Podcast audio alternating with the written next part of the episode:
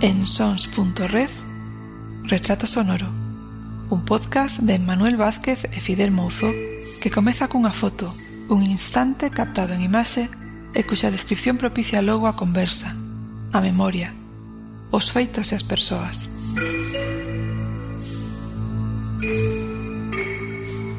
Segundo capítulo, segundo episodio de Verás, verás que te vou a contar co ti Martiño en Retrato Sonoro de Sons Podcast. Agardo que todo siga ben. Hoxe escoitarás o ti Martiño falar comigo sobre diferentes aspectos relacionados coa forma de vida nestes lugares, nas propias casas, das familias. Aínda que faremos referencia a lugares comuns cos veciños, ímonos referir ao entorno máis próximo ao individuo. O fogar, o lume, son casa a mesma cousa, a hora das comidas, a mesma protección ou non das casas, máis que vivir do mal vivir, pero tampouco contado dunha maneira moi trista. Vai ser máis como unha descripción, unha asunción de normalidade e de tomar perspectiva dos tempos dos que falamos, e nos que lles tocou a súa existencia a xentes das que fala Martiño, dos que estaban antes del e con el. Antes tamén comentaremos da pobreza das familias humildes. Hai unha frase que penso pode chamarte atención e se me desculpas comentaremos ao final do audio da familia na que lle tocou nacer e a cantidade de irmás e irmáns que naceron e de todas e todos eles cantos quedaron, un mal dos tempos dos que falamos. Por último, faremos unha referencia mínima á educación e á presenza de mestres destinados en lugares tan apartados como este e as motivacións destes mestres que chegaban. Avance. Non todos son como os que vimos reflexados en obras como Que me queres amor de Manuel Rivas, que logo chegaron ao cine a través de José Luis Cuerda en A lingua das bolboretas, La lengua de las mariposas. Lembraches? Pois compara co que nos conta Martiño. Agardo que che guste o que escoitas e recorda que ao final do podcast tes métodos de contacto por se precisas algunha información ou queres facer consulta sobre algo do que ubiches. Non sei se seremos quen de resolver as túas dúbidas, pero alo menos tentarémolo. Ah, por certo, recoméndoche que entres na páxina de sons.red de retrato sonoro para poder ver as fotografías que acompañarán ou que farán un pouquiño máis fácil a escoita, sobre todo a hora de recoñecer certos instrumentos dos que falamos con Martiño. Imos aló.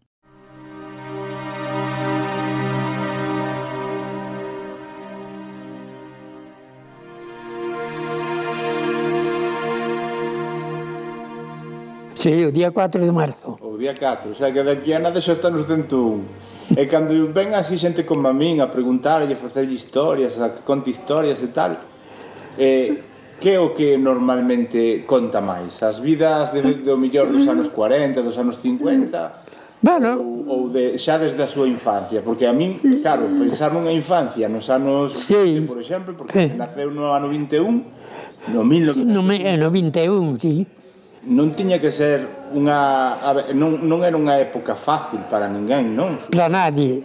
Aquí pasábase mal. A vida era moi moi mala, moi mala, moi mala. Mira, eu acórdome, meu padre, que en paz descanse, era carabinero naqueles tempos, e a casa era aquí no, no pueblo, e claro, miña madre tiña un capitalito regular, ademais da paguita aquela, pois cosechábase, como que máis como, como que menos máis fácil, non como que máis, pero bueno, Eso sí. cosechabas as túas pataticas, os teus chícharos, os fréjoles e o centeno e eso, e aquela paguiña, pois era como se decía entonces, dice, é un becerriño que cae todos os meses. Claro, claro ya podíamos levar unha vida criémonos, éramos, fomos 11 irmãos 11. e quedemos, quedemos tres. Tres. Os outros oito moriron de... Bueno, quizás hubo un amparo, e os demais moriron todos unha edad eh, a infancia, tres ou cuatro anos. Tan só un amor moriu de nove anos. Uh -huh. Pero os demais todos, tres ou cuatro anos moriron todos. Non pasaron ningún dos dez anos. Pois... Non pasaron dos dez, entón. Non pasemos, o que se dice... De, de once De 11 quedemos tres. Tres nada máis. Tres. O sea, foron 8 para... Foron oito.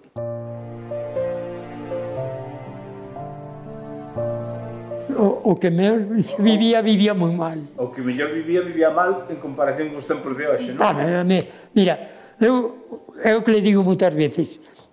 Aquí, entonces, o personal, o que máis e o que menos, vivía mal. Ben, vivía aquel que decíamos oh, porque ten, porque colle 200 minas de pan, porque ten 14 vacas, ou todo eso. Pero era eu creo máis pobre co pobre. Eu recórdome de que si se vivía ben, si se vivía mal. Empezabas un, unha merendiña, o que vivía mal, ya sabes a merenda como era, unha codía de pan e aso. O que vivía ben levaba unha tallada, pero o que vivía mal, calzaba mal, vestía peor e a comía peor. Mm. Eu acórdome, viña unha festa. Os mozos era, estrenaron traje de pana a de dous anos, mm. o, aquel trajiño para a festa. As mozas teñan a costumbre aquelo, as mulleres compraban un vestido cada unha para a festa, outras compraban dous vestidiños e as escondidas porque non querían que a outra veciña soubera como era o vestido dela, porque quería que o dela fora o mellor, o máis bonito. Entón, sabíase que ibas a estrenar un vestido, pero como era non sabía ninguna. E a, o que eu digo, entonces naquela época, unha persona, unha familia, tiñas unha chaquetiña, un beso, para un día que ibas forastero, como aquelos, tiña os zapatos daqueles borceguís que le chamaban, eran tan, tan maus como os tamancos de máis tarde. E a, coaquilo, saía o día da festa, encollidiño, levaba os tamancos, levabas un pantalón cheo de remendos, unha chaqueta que te colgaba dun lado para o outro. Unha persona de 60 anos, entonces, era como se si tuvera hoxe 80 e tantos ou 90. Hoxe, comparado co aquilo, hoxe non veis a unha persona con un remendo, ningún pantalón cosido, uh -huh. non. Estará un pouco que ia un pouco máis, non le veis la raya de planchado, pero roto ya non hai de leva un pantalón porque así que tal, ya, tíralo para ali, a chaqueta para ali. A, as mulleres e os homens pasa ya hoxe. Mm. Tes compraste un nique, pasado mañá está sin arrugar ni nada, está novo, pero veo outra moda que en vez de ser roxo, levas azul. Mm. Pois ya tens que comprar o azul e o, o, outro que está tan novo como aquel, ya non o podes pôr, claro. porque se o pois ya sai fadendo o indio. Claro. E mira aquel eso. E naquel tempo, o que tiña un chaquetiño de lã que, que se fadía da, das ovellas, que fiábala torcía la tal, e eso. tiñas un chaquetiño e a tiñas co porán que tiña 40 buracos, era o que tiñas que... E ya non todo, ya non todo, porque viña un día mau, un vaqueiro, por exemplo, tiña un traje, un traje que era un para todos os días e ese mismo traje valíate para o domingo. Uh -huh. Ibas cas vacas un día criminal chovendo, tal, non tiñas un paraguas.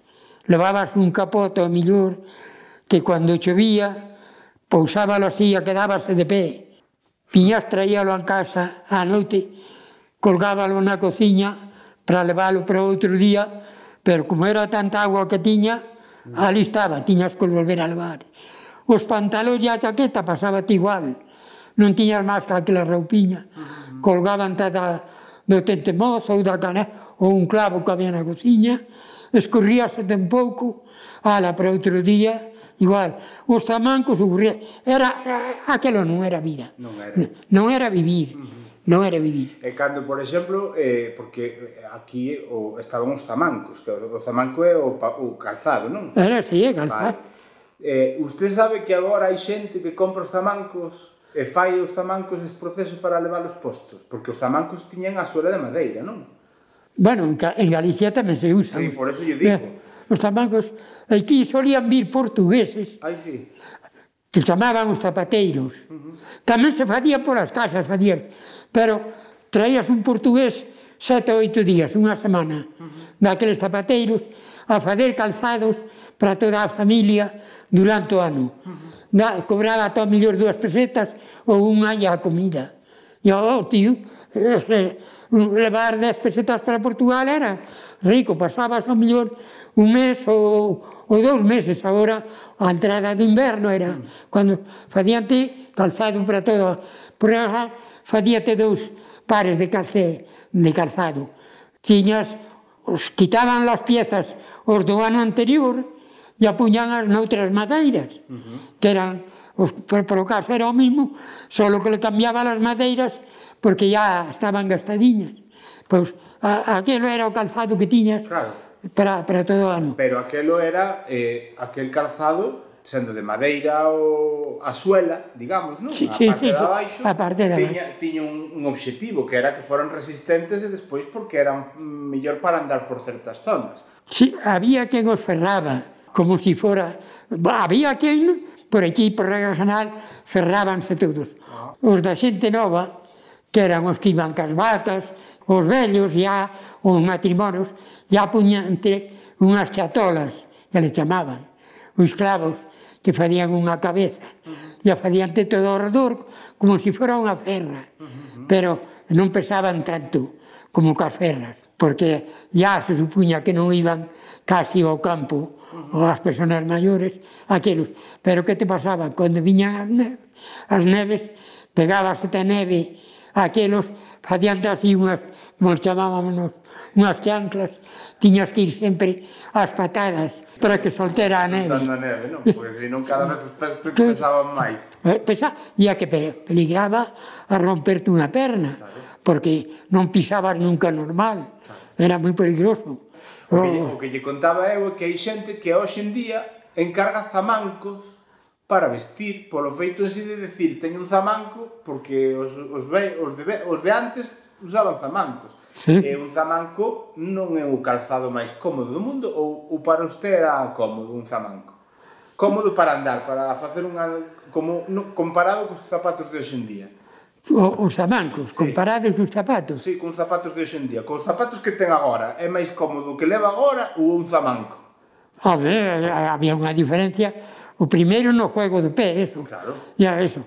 Pero o zamanco para aquí era máis propio polo frío, o primeiro, porque o, o calzado de, de suela, que eran os zapatos, que le chamaban os borceguís, uh -huh. pois eran moi fríos. Claro. Cando viñan aqueles fríos, mollábase, viñón a neve. E a madeira, por regla general, mollábase, pero por lo menos por baixo, tamén había veces que o frío era moito e acalábate eso.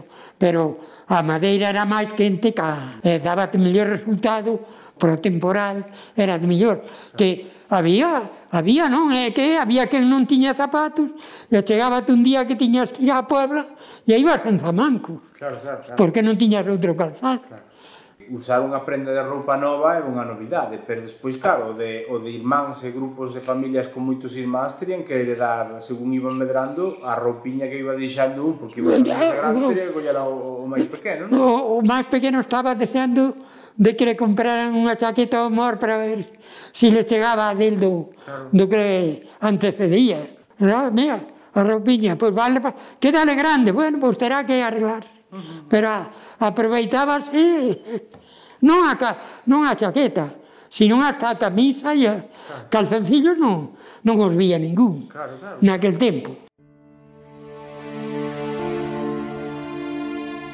Había outra cosa, que aquel que tiña moito no pueblo, pois como sempre, se había que recurrir a él unhas veces para que te dera te prestara 20 duros outras veces para que de, o que decíamos antes te dera unha vaquiña da media ou eso claro. que pasaba chegaba eu iba a ti oi mira a ver se me podes deixar un, unha vaca para isto tal si sí, leva a vaca pero Mira, tens que mir dous días a aceitura ou a malla, e tens que me levar un vitelo ademais de, da medias, uh -huh. tamén. Explotaban da forma de explotar o que vivía peor. Uh -huh. Sempre te tiña debaixo. Sempre era unha forma de perpetuar que o que estaba abaixo estaba abaixo. Era un favor explotado. Claro un favor explotar. Sí, e a moi explotado, e a moi explotado, sí, sí. que tiñas que estarle agradecido encima. Claro. Moi agradecido.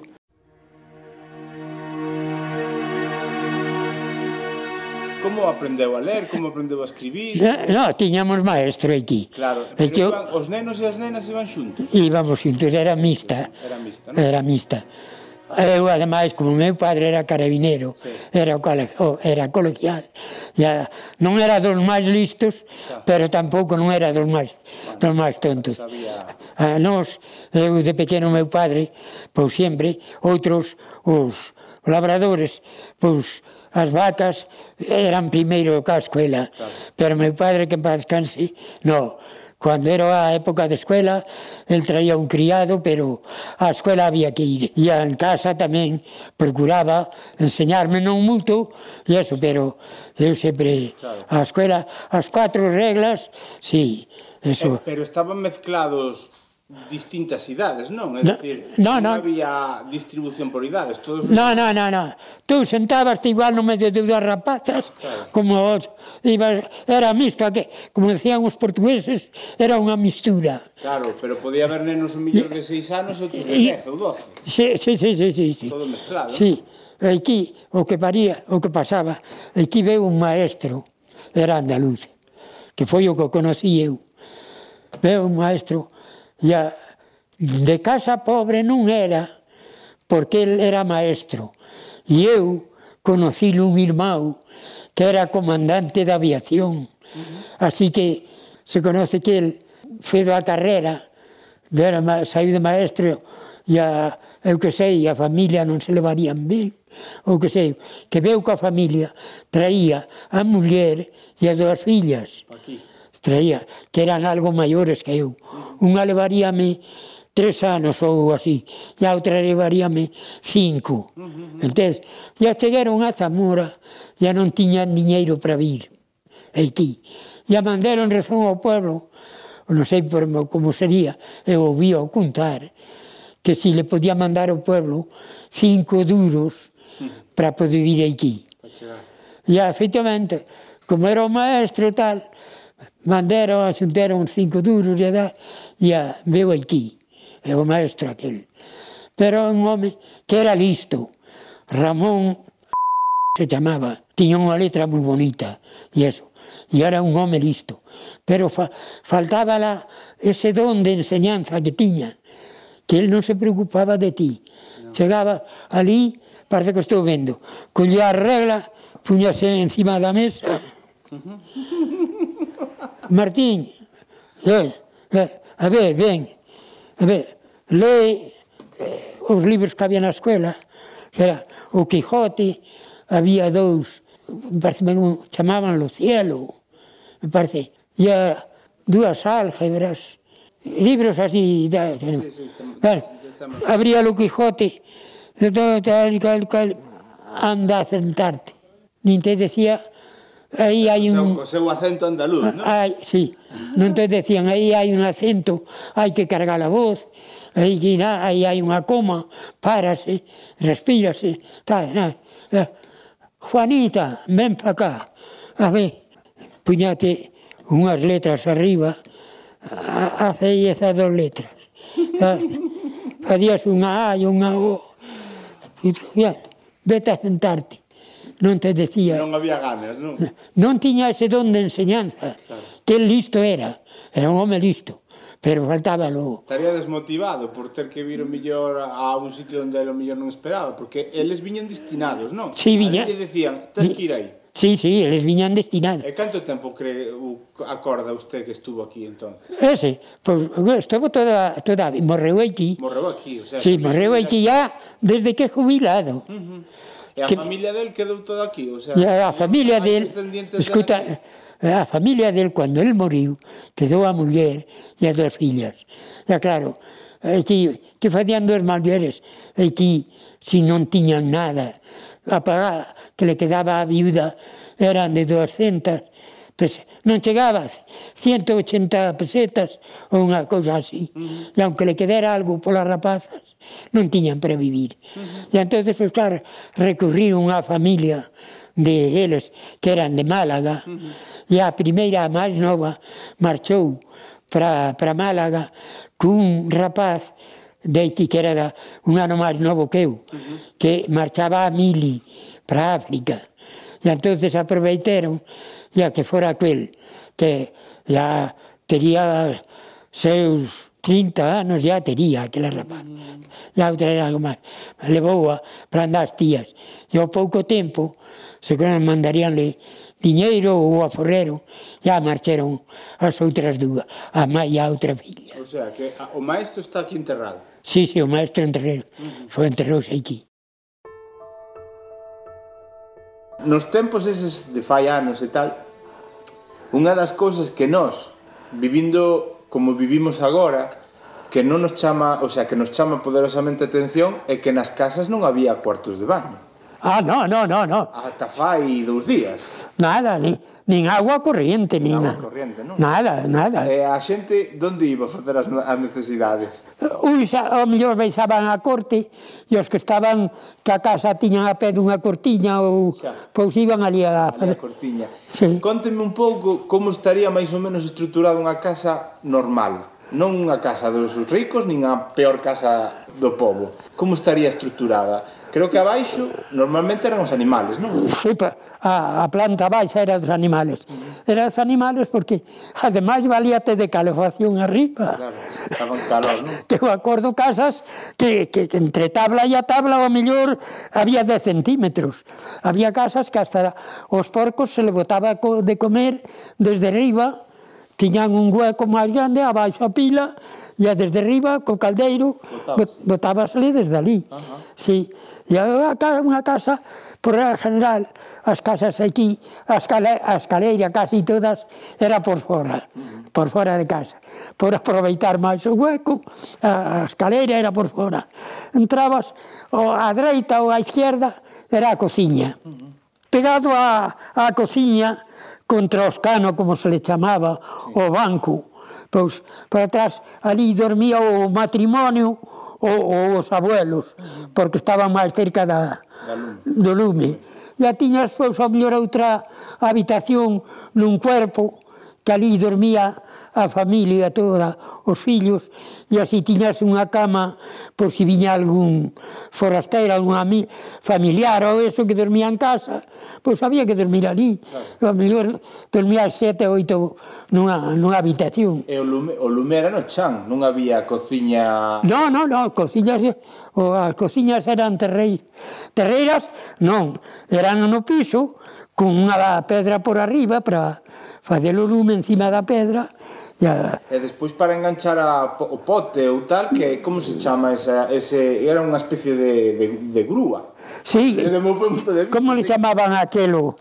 O tente mozo Xira, xiraba, non? Quero... Xiraba ao redor. Claro, que tiña unha especie de guía e, e facía un ángulo, non? Si, sí, facía un ángulo, levaba aquel pavo... Claro, e tiña que aguantar aquel bastante peso. Que era unha especie de grúa. E os, aquelo. os potes para cociñar para toda a familia tiñan que ser grandes, sí, porque sí, ao final... E o mellor tiña un gancho, porque o, o petróleo tamén valía cuartos. Mm. E onde estaban os cuartos? Pois que se valía, e que polo menos das urces cando había algunha roxa de que se queimera eso, a, o tronco da uz quedaba, e os dous ou tres anos pelaba, quedaba blanquiño e a seco, e acollíalo, e a tiñas un ferro, ou mellor, ou na cadena, ou no mesmo tentemozo ese, sí. ou como se chamera aquelo, sí.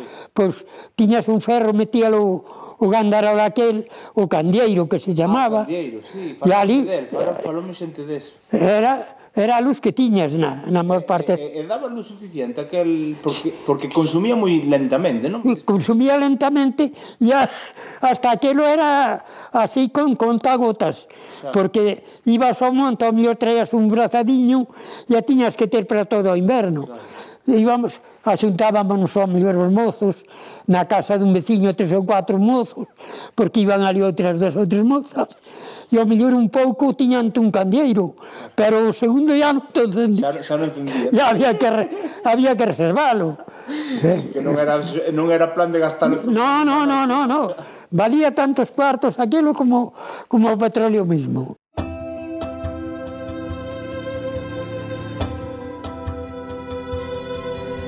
O, te, o tema ese de, de, de que na, na, a vida nos pueblos, claro, era moitas veces a idea que temos os que somos máis de ciudad, máis urbanitas, máis sí, sí, sí. é idílica. Pero é certo que podían máis ou menos durante os días normais e corrientes, as casas normalmente estaban todas abertas. Sí, sí, sí, ou, sí.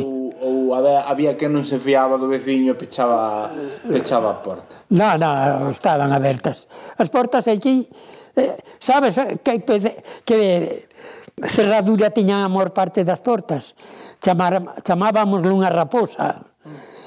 No, arriba iba unha un taco así de uns 12, uns 20 centímetros de largo desde arriba e tiña unha muesca así e a puña baixabas aquelo e iba sobre o largueiro da porta batía dentro e claro, como batía a porta ao abrir batía aquí, pois non podías abrir. Tiña que meter os dedos e a levantabas aquel eso e abría a porta era a, a maior parte das casas era a cerradura que tiñan. Claro. Yeah. E despois supoño que moitas das portas secundarias trancábanse por dentro, non? Sí, sí, sí, sí. Nada máis. Sí. A chave o mellor era a porta principal sí. e xa está, chave, chave, quero sí. decir. Sí, sí, sí. É que, é que eu, eh, eh, parece unha tontería, pero desde que vin aquí a San Ciprián, descubrín as chaves de ferro que na casa da, dos meus, do, do, da familia do meu pai sí, sí, sí. había moita casa, o sea, había chaves de ferro, sí. pero a presencia das pechaduras tal como eran naquelas tempos tal, e as chaves, que había chaves grandotas. Coralla, había chaves que daban unha porrada aquela. Sí. Joder, aquela, E sabes, aquelas chaves, aquelas chaves desapareceron todas por isto da para telas de eh, Bueno, guardalas para exhibilas nunha... Sí, de, de adorno e de, de adorno, de antigüedades. De, un anticuario, sí, sí. en anticuarios casi claro. todas pagaban bastante por aquí. Sí. Eu que tiña unha chave daquelas, porque claro, había moitas, pero eran ya máis pequenitas, máis, claro. pero unha chave daquelas Gracias. causaba, e además que por regla general, todas as chaves aquelas eran de casas fuertes, claro. de, ya xente que dispuña de X pesetas, ou cuartos, ou... Claro Sí. Claro. Eh, e, e, eh, iban a, eh, unha chave, viña un gitano daqueles, por unha chave daquelas unha cerradura, re Dios. Eu conseguín recopilar algunhas en San Ciprián, sí. pero a máis grande que podo ter unha cosa, sí. E, e falaronme de que había chaves así, de grande. Sí, sí, sí, sí, sí. sí. Claro. Supoño que as casas, é o que di usted, sí. as casas grandes tiñan portas grandes. Claro, ya, porque... En consonancia. o escano era un banco sí. que solían estar solamente nas cociñas. Uh -huh. Por regla general, un respaldo contra era o lume uh -huh. e estaba casi todos nun canto da cociña, nunha escuadra. E en un dos, dos lados, ou nos dous, facían os bancos e facían un respaldo atrás, uh -huh. como a silla, pero era collíate todo o banco detrás adiante. Uh -huh. De un lateral que levaba dous ou tres asientos, aquilo era o escano. Uh -huh. E despois había, nese escano, había unha mesa uh -huh. que se subía e se baixaba. Collías, tirabas dela para diante, tiña unhas patas, apoiabas e ali comía o... Pero tiña que poñerse todo o mundo de acordo para sentar ao mesmo tempo, non? Porque eh, cando baixaba a mesa, baixaba para todo o mundo. Por nada, no, no escano e a mesa só valía para, para tres, porque por diante tiña o lume, e polos costados a cada cabeceira podía haber un, pero os outros já quedaban por o outro lado do lume. Tiñas que ter a taza do caldo claro. no banco que estuveras ali. Claro. Que por regla general era un banco baixo, que tamén levaba dous ou tres, según fora a cociña, claro. se era moro, era máis pequena. Claro.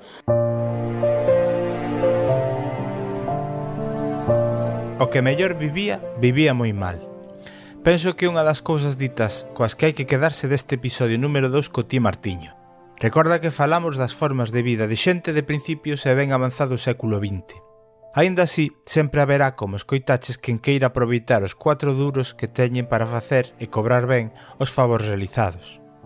Seguro que das cousas que axudaban no día a día das casas quedaste co candieiro para iluminarse, ou o tentemozo para colgar o pote, ou ti, que ao mellor eres novo ou nova, e lembres na túa casa de sempre na cociña unha vitrocerámica con luz eléctrica para quentar a comida. Chámate a atención que non hai tanto nas casas, non era xa que se usase unha cociña de leña das chamadas bilbaínas, non, facíase o lume no chan. Recorda que tes en sons.red as fotografías que ilustran todo isto do que estivemos a falar co Ti Martiño, fotografías realizadas por min en casa de María Caxera e de Horacio Rodríguez na veciña San Ciprián de Hermisende, na veciña de La Tejera. Grazas a María, Delfín e a Félix no seu momento por deixarme facer as fotos.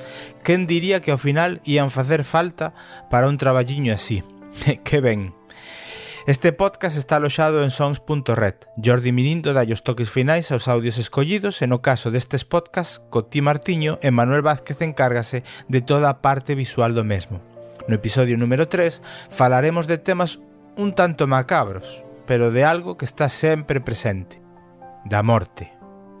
Ata a próxima.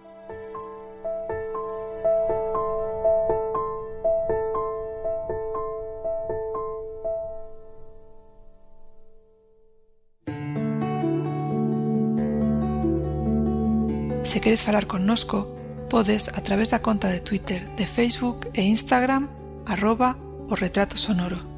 Tamén nos comentarios de sons.red barra o retrato sonoro.